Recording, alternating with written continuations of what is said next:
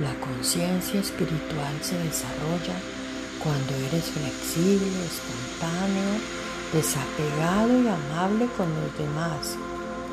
Desarrollar una actitud agradecida por la bondad presente de Dios en tu vida abrirá la puerta para que Dios haga aún más.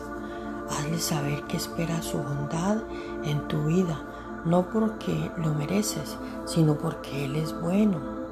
Tu mente, corazón y espíritu son nuevos. Estás creciendo espiritualmente y pareciéndote más a Él cada día. Eso es algo por lo que estar agradecidos. Dios tiene bendiciones y nuevas oportunidades para nosotros y para recibirlas debemos dar pasos de fe. Eso a menudo significa hacer cosas que no tenemos ganas de hacer o que pensamos que ni siquiera funcionarán. Pero nuestra confianza y reverencia por Dios debe ser mayor que lo que queremos, pensamos o sentimos personalmente.